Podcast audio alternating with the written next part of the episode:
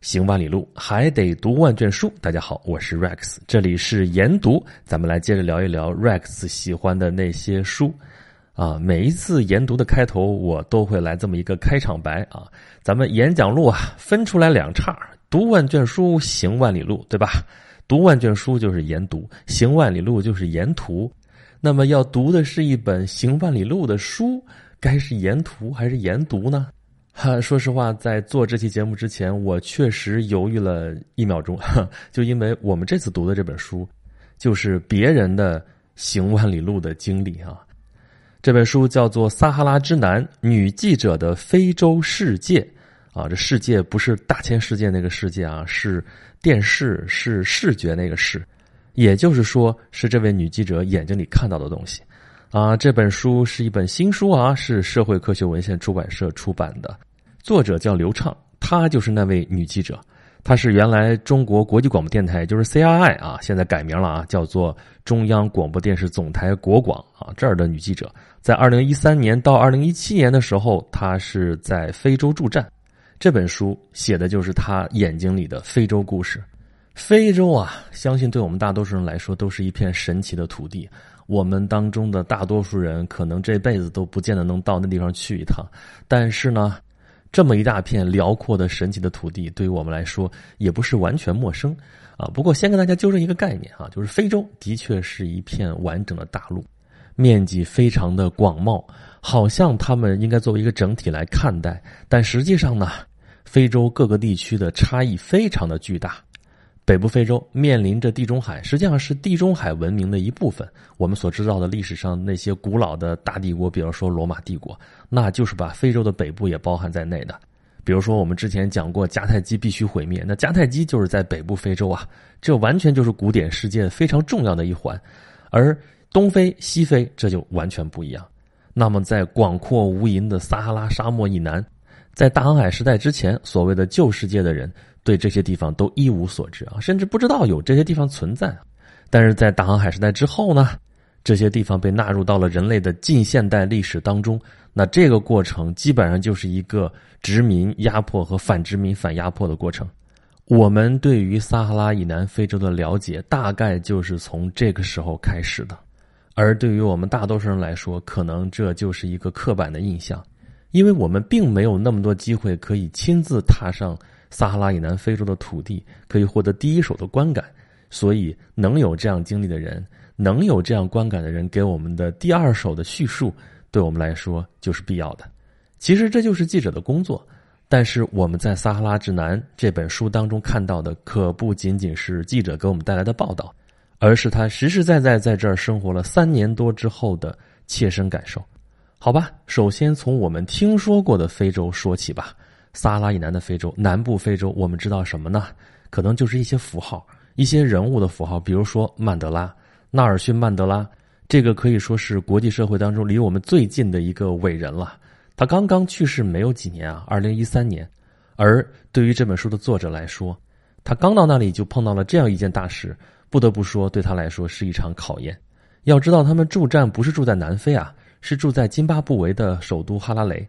曼德拉去世，这是一个突发事件。他要在最短的时间内办好签证，啊，搞定交通工具，然后要到南非去现场报道。还是那句话，这是他的工作。但是我在看到这里的时候，我就会想，他基本上跟我是个同龄人，独自在外的一位女士，要处理这么多复杂的事情，还要向国内发回他在前方的所见所闻，这的确是一件很不容易的事情。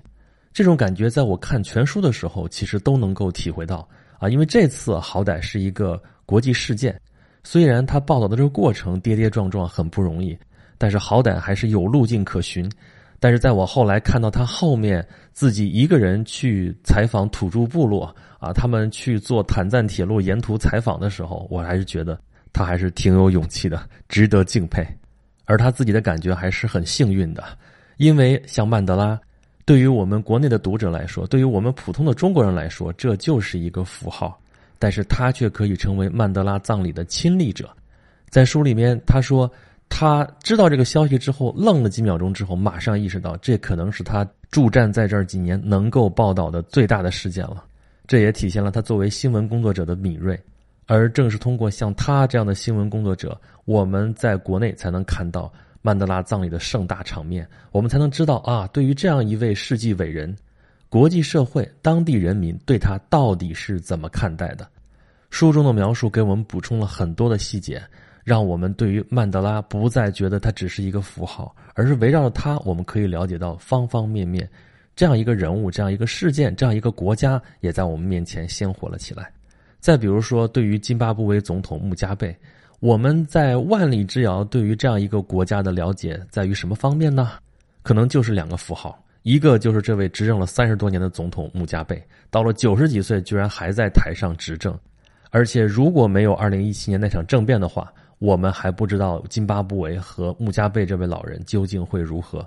有关于这个国家、这个领袖，还有他们的人民，我们在万里之遥了解的并不是很多。有数的我们能看到的文章，往往充满了偏见啊，不是这边的偏见，就是那边的偏见。那么，作者作为在那儿的亲身经历者，他能告诉我们的就是他自己的所见所闻。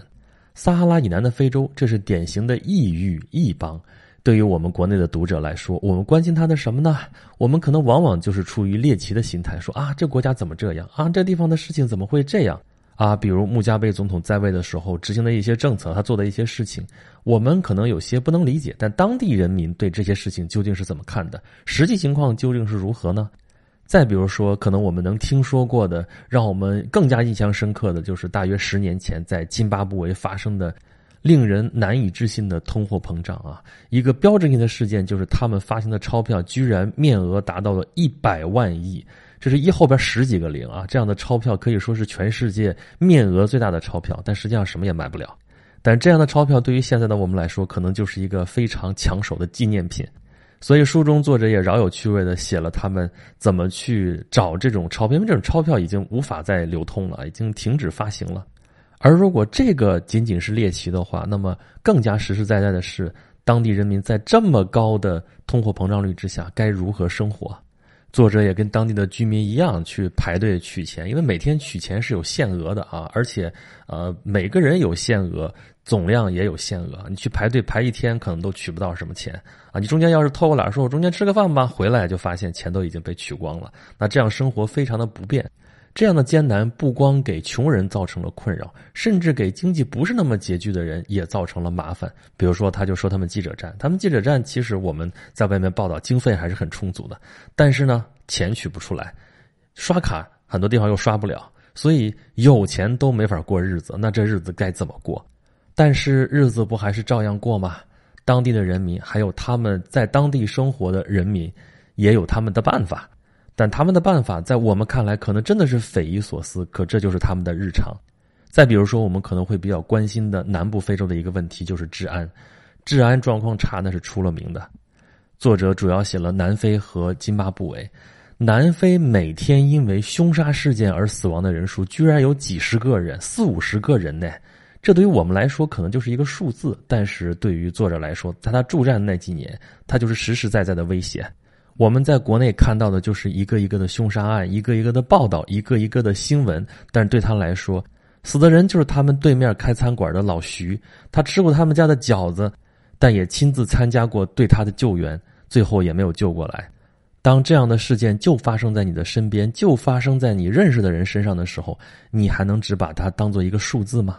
当你周围的邻居发生了入室盗窃、入室抢劫这样的事件，甚至还出了人命的时候，你是不是要把安保等级要提升提升啊？栅栏装上，高墙电网装上，报警器装上，你能想象吗？一个身形单薄的女记者，在一个碉堡式的记者站里边，一边守着报警遥控器，一边做节目，那是怎样的一种经历啊？这样的经历你想要吗？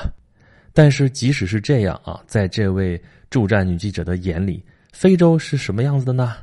非洲是平平静静的生活。它的小标题居然能用到“结庐在人境”这样的富有诗意的词句。他给我们看到的不只是非洲糟糕的治安状况，他还给我们看到了开满兰花楹的哈拉雷市区。在这里边有他像一方乐土一样的记者站的小院儿，还有国家公园里边无忧无虑生活的野生动物。如果说前面咱们说的那些符号是我们听说过的非洲的话，那么这些是我们没有听说过的非洲。作者着重在这些方面给我们展示了非洲之美。而且很有意思的是，作为一位女性作者，她给我们展示的视角也非常具有女性化的特色。比如说，她会关注到津巴布韦的美丽的校服；比如说，她会关注到非洲女人头发、衣服、头发，这关注点真的很女性。那男性化的视角会是什么呢？比如说，书中有一篇她的先生写的文章，就关注到了她在那儿打的高尔夫球。但是，虽然关注点不同，给我们的印象都是。这非洲仍然是有那么浓的人情味儿，那么浓的烟火气，在那里的生活仍然是可爱的生活。正是这些生活的细节，是我们平常不太容易听到的非洲。而除了在像哈拉雷这样的城市的生活之外，作者还写了他孤身探访最古老的非洲桑人，也就是原始土著部落的人，还有去采访和报道马拉维的渔民生活，还给我们展现了莫桑比克岛上的明代瓷器。这就让这个万里之外的异域之邦，通过海上丝绸之路跟我们国家联系在一起。但要说这本书里边写的最实实在在的，还是在这里生活的人。如果说前面所说的探寻原始部落、探寻马拉维的小渔村只是浮光掠影，那么在本书的第三部分，作者着重写的就是他真正接触过的、跟他们能成为朋友的当地的人民。我们看到的是一个一个的画像，既有为他们记者站服务了三十年的女工玛利亚，有他的女儿的英语老师，还有他的出租车司机，有跟石头对话的石雕家，有津巴布韦的蚁族，有用生命叫卖的街头的小贩。我们可以看到，作者接触的都是底层的劳动人民，他所描述的也正是他们的故事。这些故事可能没有那么多的波澜壮阔。但却是实实在在的人们的生活，而除了这些当地的居民之外，作者还写了在当地生活的中国人。中国爱心妈妈和非洲孤儿的故事是那么的让人感动，在街头卖烤串的中国摄影师也让人觉得这经历是那么的传奇。他们是我们的同胞，但他们也是在那片土地上生活的人。其实他还少写了一个人，在那三年多的时间里，他其实也是在这片土地上生活的一个人。不过，整本书其实都是他的故事，他给我们讲了不能不讲的非洲故事，给我们描述了他看到的大美非洲，也书写了生活在那片热土上的人们。这本书的文字写的特别的平实，可能这是出于他们新闻记者的写作习惯。他们的报道也通常把自己隐藏在他们要描述的故事的背后，但是在所有的故事背后，我们都能够看到他。那么，这本书能给我们带来什么呢？要我说，这本书正像它的书名写的一样，它给我们的是一双眼睛。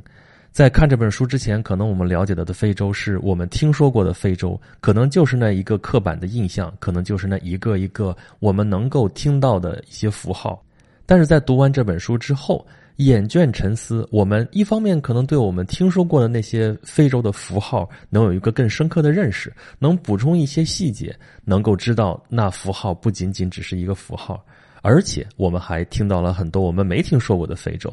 作者给我们展现出来的是一个充满了魅力、充满了热情、一片美丽富饶，但却又时时刻刻在跟贫困做着不懈斗争的神奇的土地。我们看到的是他们的故事，但是他们的故事跟我们的故事真的有很多不同吗？他们也是人，跟我们一样的人，他们也有喜怒哀乐，他们也有生活的艰辛。他们碰到的具体问题，可能我们不会碰到，但是生活的本质又有多少不同呢？我在我的节目里边讲人文、讲历史，从演讲录讲到沿途，讲到研读。我说过，有一个角度就是我在讲一个一个的活法。我们每个人都只能活一辈子，但是这世界那么多的人，这个世界上曾经存在过那么多的人，他们会有不同的活法。我们多去了解一些别人的活法。对于我们的生活来说，是不是能有什么启发呢？那么从这个意义上来说，历史上曾经存在过的人和身在异域他乡的人，对我们来说又有什么本质上的不同呢？他们都是我们不可或缺的他者，而要想了解那些身在异域的人，也许你需要这本书《撒哈拉之南：女记者的非洲世界》。好了。咱们这期的研读就聊到这里。如果大家想听到我更多的内容的话，欢迎大家关注我的微信公众号，有两个，一个叫做“轩辕十四工作室”，一个叫做“演讲录”。在这里边，大家可以来跟我留言，可以跟我互动，来给我提出宝贵的意见。好了，这期节目就是这样，咱们下期再见吧。